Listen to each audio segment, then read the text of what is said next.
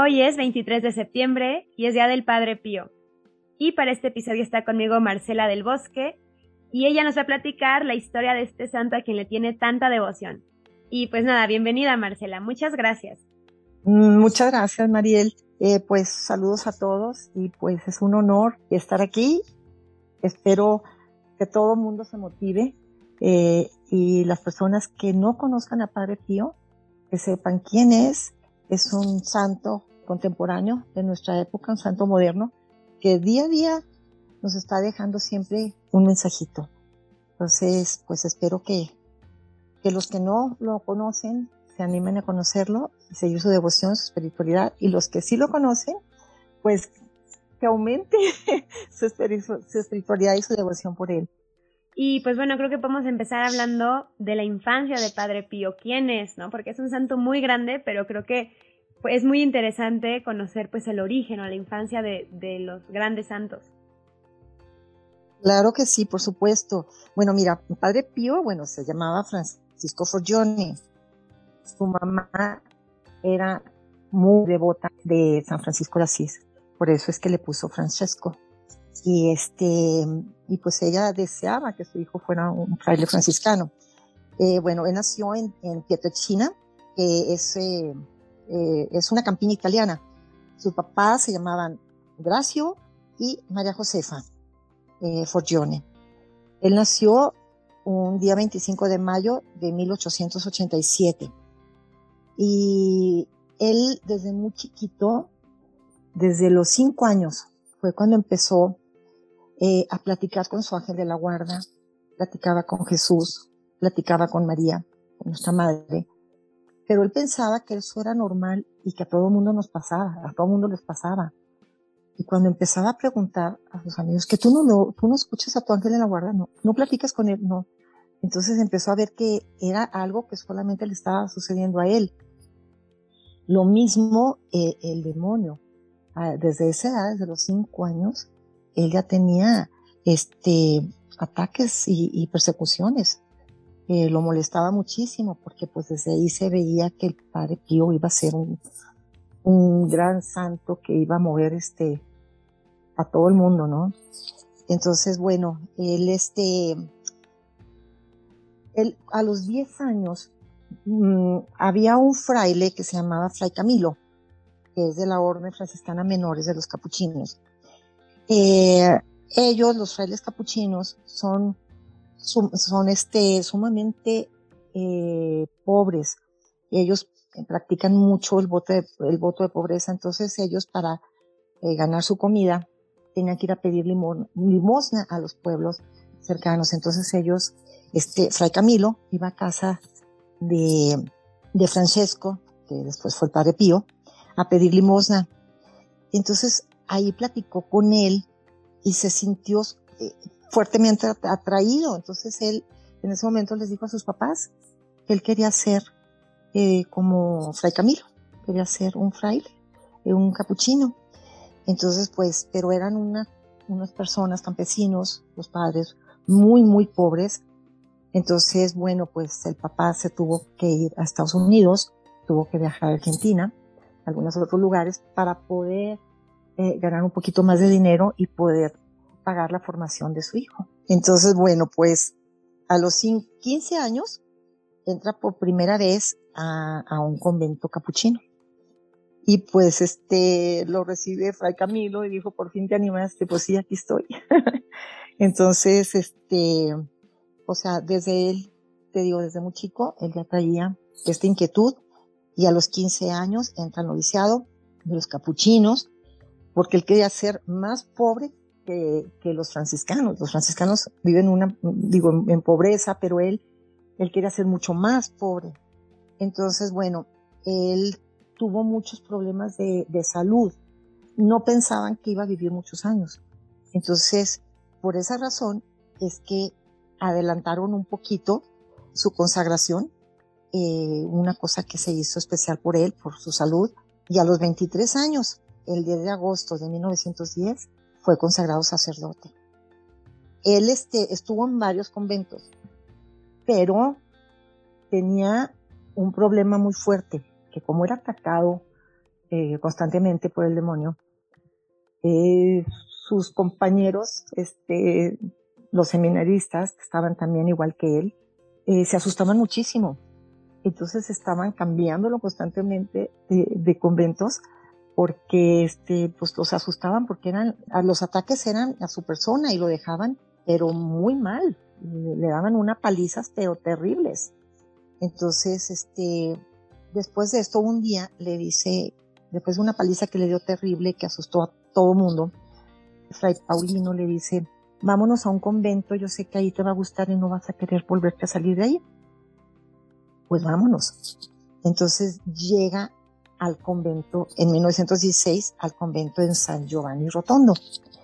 Y él al momento que ve ese lugar, que está sumamente alejado de todos, se, se hacía tres horas de camino a pie, no había ni siquiera buenos caminos, o sea, nada de caminos para llegar ahí. Era un pueblo muy pobrecito, muy, muy humilde y dijo, de aquí no me muevo. Entonces, este, pues llegó ahí y pues llegó para quedarse y duró 50 años en ese convento. Él desde 1911 a 1918, él empezó a tener los estigmas de nuestro Señor Jesucristo, o sea, las llagas de nuestro Señor Jesucristo, pero eran invisibles. Él nomás sentía el dolor en las manos, en sus pies, en su costado, en su hombro, pero eran invisibles, eran unos dolores terribles. Y este, pero ya estando en San Giovanni, eh, después de que precisamente se acababa de consagrar el sacerdote, eh, un 20 de septiembre de 1918, fue cuando estas estigmas se hicieron visibles. Esa, esa noche él estaba en el coro de la antigua iglesia ahí de San Giovanni, y frente a un Cristo y estaba él rezando cuando de pronto una persona le atravesó el costado y le atravesó sus manos y, su, este, y los pies y empezó a sangrar. Y dice, él decía que si no ha sido porque Jesús le sostenía su corazón, él hubiera muerto. Dice, porque eran unos dolores terribles. Y bueno, a partir de ahí, bueno, le dijo que iban a durarle 50 años. Estas llagas eh, le dolían a toda hora, todo el tiempo. Le sangraban los jueves y los viernes, que eran cuando Jesús tuvo su pasión. Entonces, pero jamás, o sea, lo vieron médicos, eh, la Santa Iglesia lo persiguió porque pensaban que él solo se las hacía pero los médicos decían que era, era algo sobrenatural. Él, no se podía hacer eso y sobre todo que no se le infectara, que sangrara exclusivamente jueves y viernes. Este, no recuerdo ahorita la cantidad, pero eran litros lo que le salía de sangre, lo que sangraba. Y era un olor a rosas, no, no olía a sangre, o sea, no salía a sangre eh, mala, sino los 50 años fue un olor a rosas este, lo que era a perfume, lo que era el que le llaman olor a santidad. Y este, y lo único que le pidieron fue que nadie se las viera. Y pues él, él usaba unos este, guantes que se llaman mitón, que es este, pues le cubre toda la palma de la mano y la mitad de los dedos. Y este, y bueno, pues así estuvo, te digo, durante 50 años. Y pues a él le daba, sentía que era indigno de traer eso visible, o sea, él no se sentía y lloraba y sufría mucho. Decía que no, no le importaba sufrir por el dolor, que al contrario, que él ofrecía ese dolor para acompañar a Cristo en la cruz, en su pasión y poder convertir almas, que eh, él estaba deseoso de hacer eso y con gusto ofrecía su dolor y se ofrecía por todos, pero le dolía y lloraba por este, porque se sentía indigno de tener este, sus, las llagas de Jesús. Por eso le llamaban un crucificado sin cruz. Él tuvo este, algunos dones. Este, era, por ejemplo, el discernimiento de leer las mentes en el confesionario. Padre Pío duraba hasta 14 horas confesando eh, sin salir del confesionario. Eran filas y filas y filas. Eh, duraban hasta tres semanas. La gente se tenía que inscribir para poderse confesar con él, porque él leía la mente. Y, si alguien lo engañaba, él lo corría. Lo corría al confesionario. Y este, pero lo hacía para que, o, o decía, no te voy a absolver, pero lo hacía para que se arrepintiera de verdad este, y lograba ahí con, este, muchísimas conversiones, logró en el confesionario. Y, bueno, también cuando venían personas de, otros países que hablaban otro idioma, este, le decían, ¿cómo es que los puedes confesar si tú no hablas más que el italiano? Y decía, bueno, tengo mi traductor. Dice, mi ángel de la guarda, este, me traduce. Entonces, y les preguntaban a las personas que se confesaban, ¿Te entendió? ¿Le entendiste? Sí, perfecto. Me habló en mi idioma. O sea, y era, el traductor era su ángel de la guarda. Entonces también cuando eh, los hijos espirituales, bueno, pues platico cómo se, se hizo lo de los hijos espirituales, pero cuando alguien quería pedirle algún favor al Padre Pío para que intercediera, eh, le decía, mándame a tu ángel. Entonces, nosotros muchas veces no sabemos exactamente qué función tiene nuestro ángel de la guarda, pero es importantísima. Eh, si tú, yo lo he hecho en especial, este, y ahora con lo del COVID más, eh, que mandas, que sabes que alguien está enfermo, que está mal, que está muy grave, intubado, todo, tú le mandas tu ángel de la guarda y le dices que, que lo acompañe, que no tenga miedo, que le diga que no tiene miedo, que aumente su fe, que crea, y sale, responde, por supuesto que sí. Entonces hay que confiar mucho en nuestro ángel de la guarda. Y bueno, el don del discernimiento. Tenía el don de las curaciones, que claro que él decía que él, él no curaba, él no hacía milagros, él solamente este, intercedía. Eh, pero el que hacía los milagros pues es, es el que el único que hace los milagros, es nuestro Señor. Nadie más hace milagros. Todos los demás son intercesores, ¿no? Y bueno, Luego tenía también el don de la bilocación. Él, este, eh, con las bilocaciones, por ejemplo, sin salir del convento, él podía ir a asistir a algún moribundo, este, que el moribundo, su ángel le mandaba para que por favor lo fuera a ayudar a bien morir. Y Padre Pío se, este, se hacía bilocación e iba. Le tocó también la Segunda Guerra Mundial.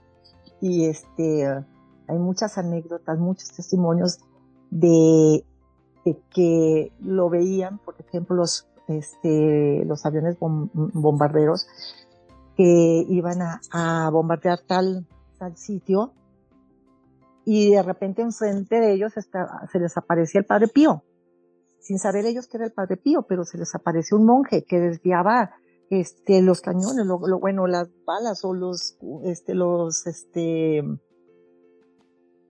bueno, los tiroteos que iban a ir contra tal ciudad, este, y, o se sentaba de repente, el piloto veía que había un fraile al lado de él y, y desviaba eh, el avión, o sea, hacía cosas impresionantes, increíbles y también por ahí convirtió a, a, a muchos que no, a muchos este, de los que fueron a la guerra que, que no eran católicos y los convirtió, aunque no eran creyentes.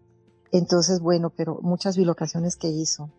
Y tenía también el don de las estigmas y las llamas, y las llagas, que es el único sacerdote hasta la fecha, eh, el único sacerdote que ha tenido las llagas de Jesús. Porque San Francisco, que también tuvo las llagas de Jesús, los estigmas, él no era sacerdote.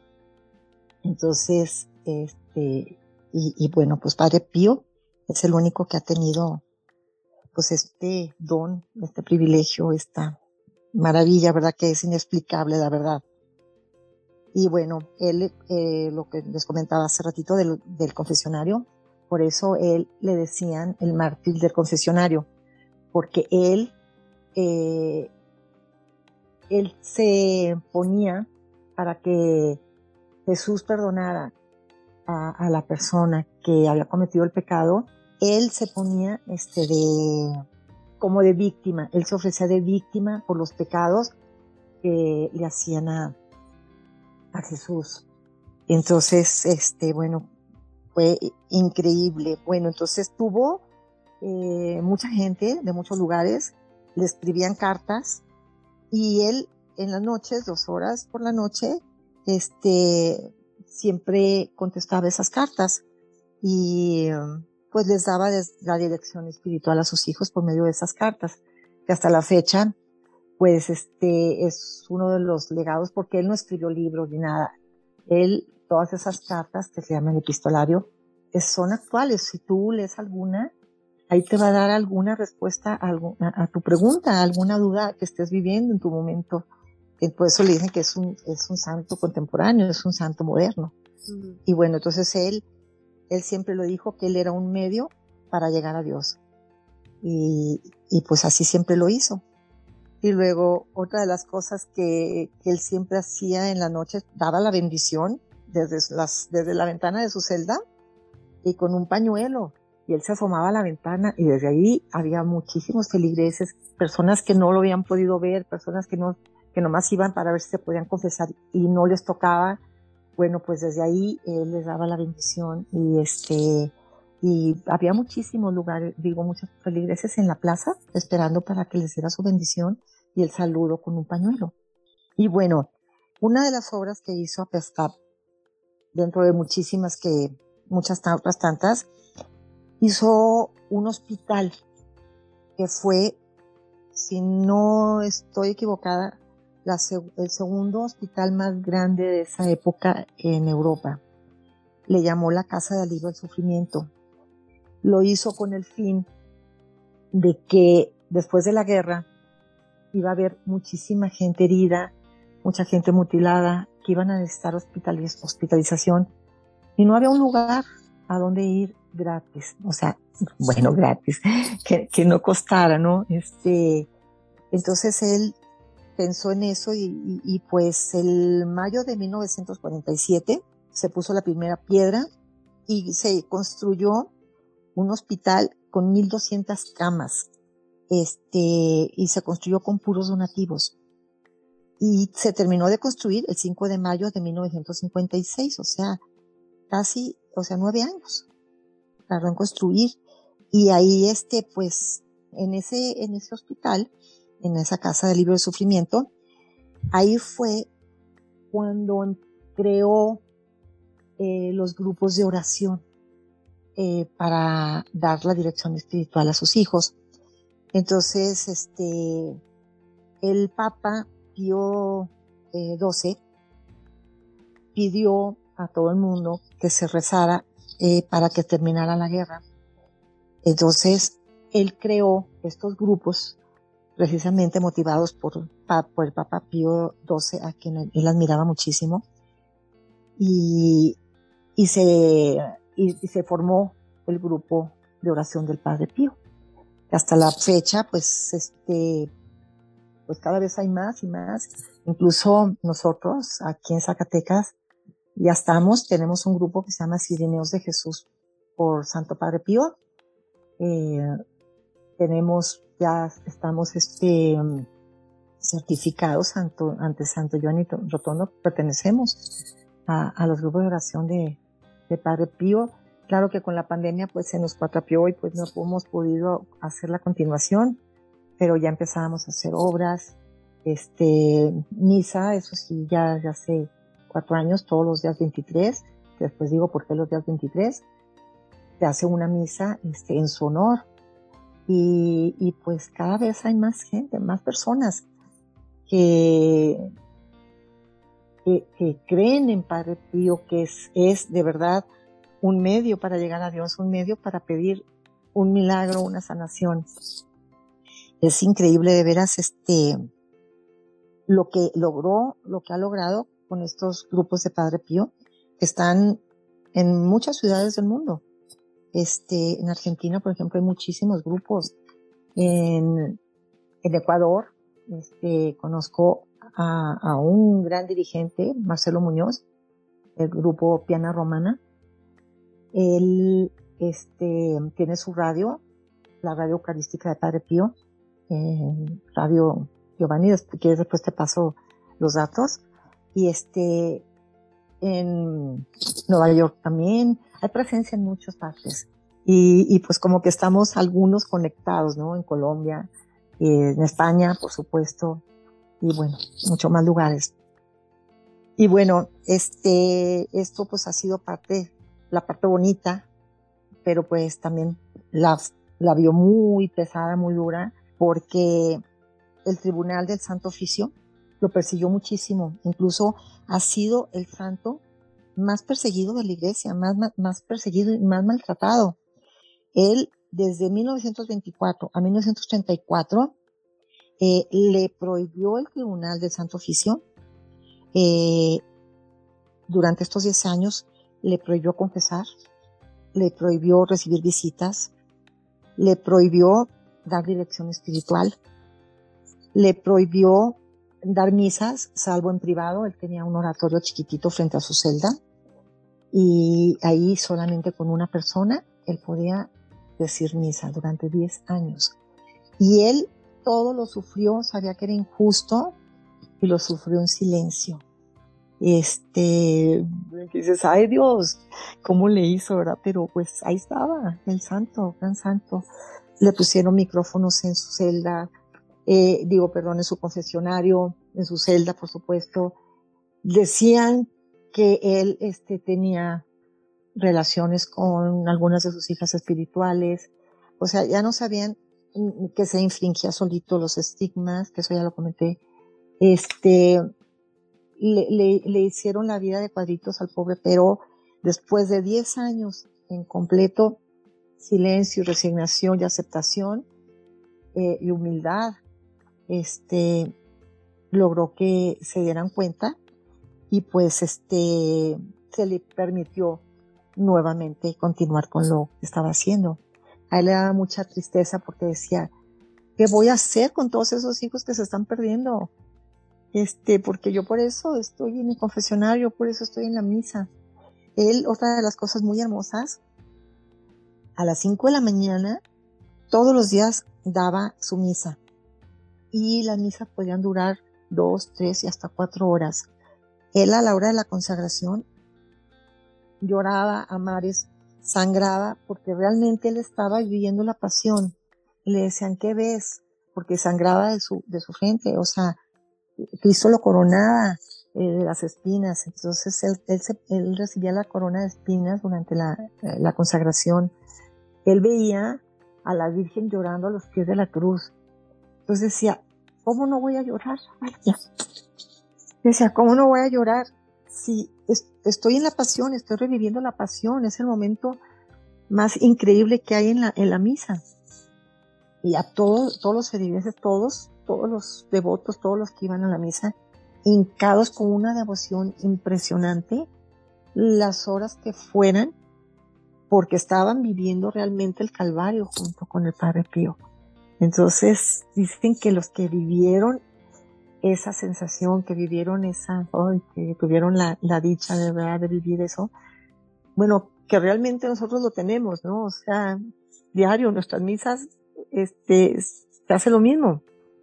Pero él lo vivía con esa santidad, vivía desde la cruz, él era un crucificado, realmente se estaba crucificando en ese momento. Entonces, este, pues era era muy, muy, muy bonito. Eran muy bonitas sus misas. Y este, y bueno, pues ya después de ahí, pues, él estuvo, pues volvió a seguir su vida igual y dando, eh, eh, dándole al, a su obra, que fue el, el hospital, y se ayudó muchísimo ahí. Y luego, bueno, pues este, yo les quiero decir, les quiero comentar que aún en este tiempo podemos ser hijos espirituales de Padre Pío, porque esto sigue, está vigente. Entonces, pero él sí nos dejó siete puntitos que tenemos que, eh, pues, seguir, ¿no? Al pie de la letra.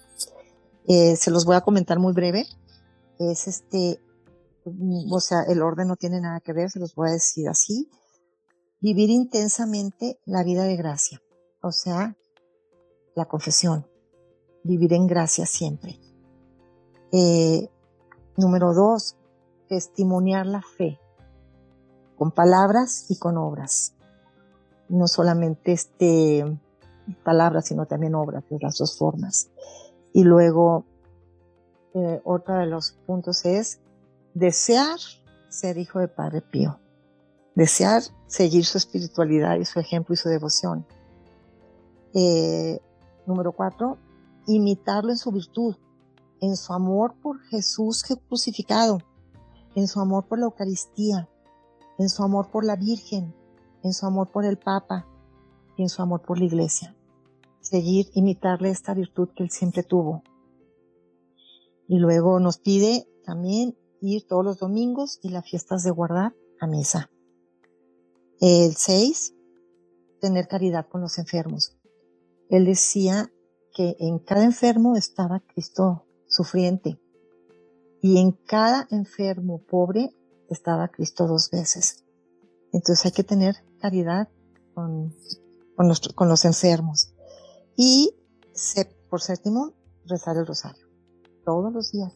Él rezaba eh, más de 30 rosarios al día y siempre traía su rosario en la mano. Nunca, nunca, nunca quitó su rosario de la mano, siempre lo traía en su mano. Y, y bueno, pues este, se daba tiempo para hacer absolutamente todo. Y, pero pues él tenía ese don y, lo podía hacer, ¿no? Y bueno, y luego también, eh, aparte de, esas cinco, de esas siete condiciones que nos puso para formar parte de los hijos espirituales, nos dejó cinco reglas de oro que sus hijos, que él pedía a sus hijos espirituales cumplir, que era la confesión semanal. Esto era porque decía, dice, pero ¿por qué semanal? Dice, si tú dejas un cuarto sin asear, sin sacudir durante una semana, a la semana que quieras sacudir vas a encontrar polvo. Es igual contigo. Entonces, por eso hay que siempre estar con el alma limpia. Y luego pedía la comunión diaria, porque pues él era un amante de la Eucaristía, ¿no? Y luego hacer el examen de conciencia en la noche. ¿Qué hicimos bien? ¿Qué no hicimos bien? Esto pues hasta para nuestro, o sea, esto, esto hasta nos conviene porque, por ejemplo, si pues nos toca morir de noche, que muchas veces suele, suele suceder, si nosotros hicimos nuestro examen de conciencia y pedimos perdón por los errores, eh, por lo que, por el bien que hicimos, por el bien que dejamos de hacer, por todo lo que fallamos, este, pues hay que pedir perdón. Entonces, por eso nos, él pide el examen de conciencia todas las noches. Nos pide, eh, cuarto punto, lectura espiritual diaria. Pues la lectura espiritual puede ser pues el evangelio, la lectura del evangelio, o puede ser este, pues la que uno quiera, a lo mejor una lectura de un santo, eso es increíble, porque entre más nos adentramos en la vida de los santos, más queremos imitarlos, más queremos ser como ellos. Entonces, pues no dejar nuestra lectura espiritual, la que nos guste, la que nos llene, pero hacerlo. Y luego, eh, como quinto punto, eh, la oración meditada dos veces al día. Porque este, decía el Padre Pío, la oración meditada dos veces al día es un medio para llegar a Dios. Entonces, este, lo que tú quieras, el tiempo que tú quieras, no necesitas estar todo el día hincado eh, o, o, este, no, puede ser un minuto, pero hazlo con verdadera devoción, meditar ese minuto con toda tu fe y con toda tu devoción.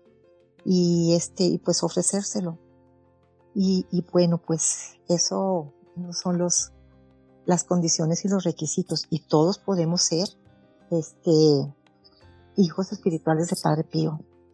Él decía que los grupos espirituales de Padre Pío eh, son faros de luz y de amor en el mundo. Entonces, bueno, pues yo les quiero aquí como que comentar algo ya muy personal. yo en lo personal, este, aquí después de que, cómo fue mi devoción, les quiero platicar un poquito cómo, cómo conocí a Padre Pío. Eh, mi abuelita materna fue contemporánea de Padre Pío y era una gran devota de él. Yo no lo supe hasta después de hace como siete años. Este, mi hermana, este, me, también mi hermana me dijo, ay, dice, acabo de ver la película de Padre Pío y está hermosa. Y dijo mi mamá, ay, el Padre Pío, mi mamá era muy devota de él. Dice, incluso el día que murió el Padre Pío, dice, el, el día 25 eh, de mayo de 1968, 68, dice, fuimos a misa, dice, mi familia de Torreón, y fueron a misa porque ese día eh, murió el Padre Pío, así eran muy devotos. Entonces, pues yo le pedí un favor a Padre Pío, leí, bueno, vi su película, me, me, enganchó, este, empecé, dije, yo voy a, llevar tu devoción, eh, voy a hacer un grupo y, voy a invitar personas y voy a hacer, a llevar tu devoción. Yo traía un problema de salud y pues le dije, viendo mi celular, este, una foto así, una imagen de Padre Pío en mi celular, le dije, ay, que por favor me, me, me, curara, ¿no? De, ese problemita que tenía de salud. Y bueno, una voz este, interna me habló y me dijo, lleva mi imagen al Sagrado Corazón. Y yo no entendí, ¿cómo? Entonces me dijo, sí, lleva mi imagen al templo del Sagrado Corazón. Entonces dije, bueno, ¿soy yo o eres tú o qué? Entonces abro los ojos y mi celular empieza a moverse solos, imágenes mandándome em, muchos mensajes. En primer lugar, de que no me iba a curar, de que las almas elegidas tienen que sufrir. Y este, dije, no, pues ya, ya valió, ya no, ya no, ya no me quiere, no me va a hacer el, el milagro por ahorita.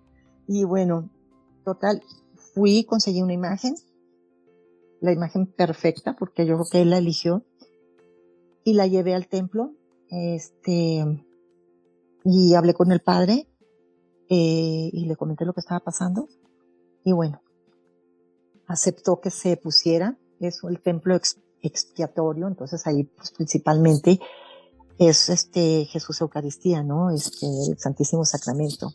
Entonces el Padre Pío está en, una de las laterales, en un altar lateral, y, este, y desde ese día, eh, hace, van a ser seis años en octubre, 28 de octubre, él ha hecho, hay muchos testimonios aquí en Zacatecas y, y bueno, pues he seguido con los grupos, con los grupos de Padre Pío, ahorita somos este, en WhatsApp más de 500 personas eh, y aquí en Zacatecas, bueno, se tuvo que suprimir un poquito lo, lo de ir al centro que cerraron, pero lo vamos a continuar en cuanto nos dé luz verde para poder ir. y, este, también tenemos eh, la reliquia del Padre Pío, que la llevamos a los hogares y él hace sus novenarios. Entonces en cada hogar se quedan nueve días y al terminar se recoge la reliquia, son cuatro que tenemos aquí en Zacatecas, y la llevamos a otra casa. Y después otro de nueve días y, y te terminas no sabes, la gente te dice en sus testimonios, una de experiencias, una de que dices, este aquí está Padre Pío, o sea, él sigue, sigue aquí. Y bueno, pues vamos a hablar un poquito nomás de, de cómo murió, cómo murió él. Él este, murió a, los, a la edad de 81 años. En 1918 le aparecieron su, por primera vez sus estigmas visibles y ahí le dijeron que iban a durar 50 años y en efecto, el 20 de septiembre de 1968, tres días antes de morir, desaparecieron sus estigmas sin dejar huella ni cicatriz ni nada. Y este, entonces él supo que ya había llegado su hora. Su última misa la ofició un día como, eh, bueno, como ayer, 22 de septiembre, fue su última misa y este, y en la noche empezó a agonizar.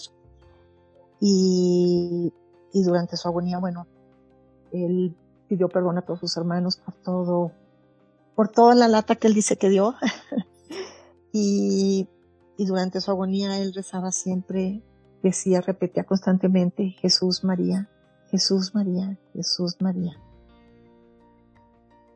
Hasta el momento que, que se apagó que fue a las 2.30 de la mañana de un 23 de septiembre de 1968. Hoy se cumplen 53 años.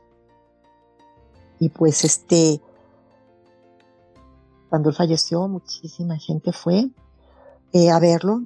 Eh, y bueno, fue, lo, fue sepultado sus restos en la iglesia de Santa María de las Gracias, que era su virgen, que él, él este, era su gran, gran devoción por la Virgen de Santa María de las Gracias.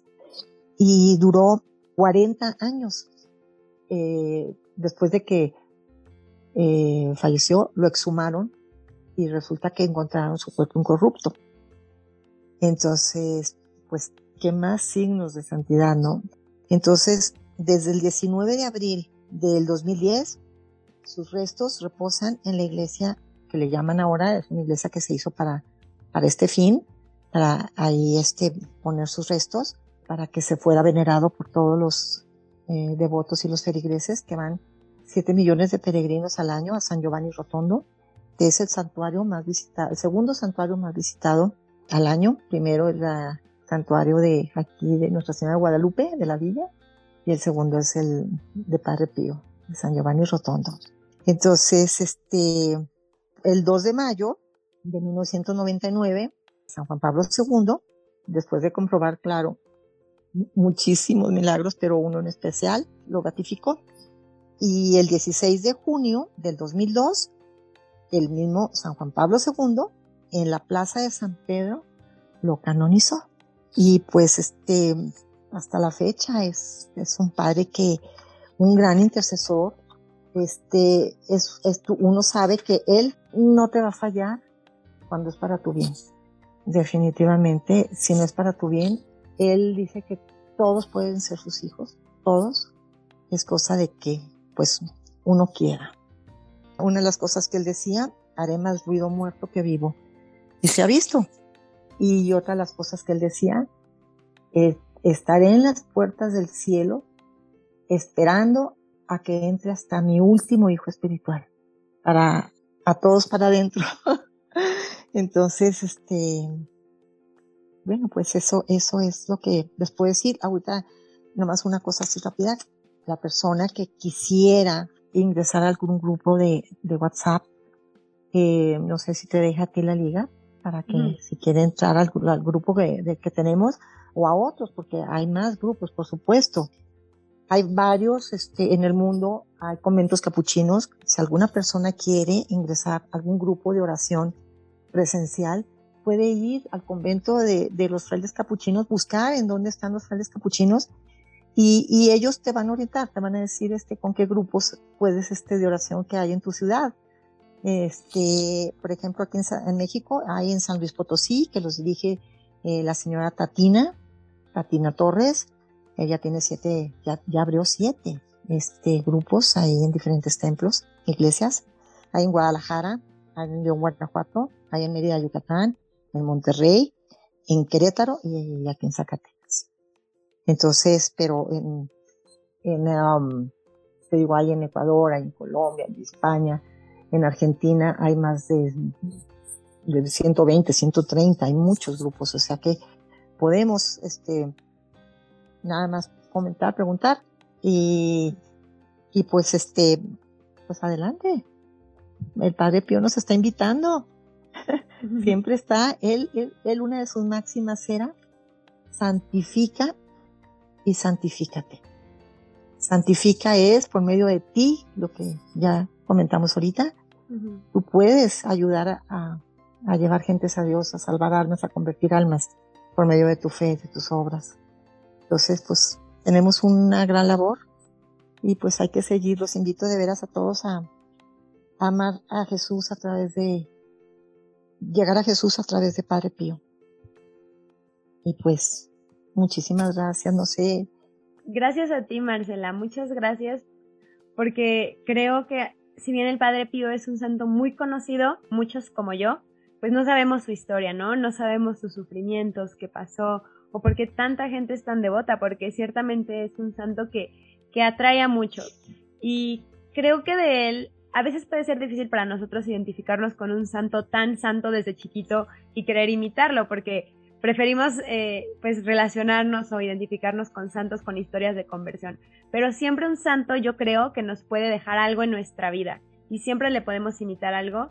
Y bueno, del, del Padre Pío me encanta, me encantaron como lo, lo que dijiste para ser su hijo espiritual, porque no es más que pues querer ser santo y vivir en gracia.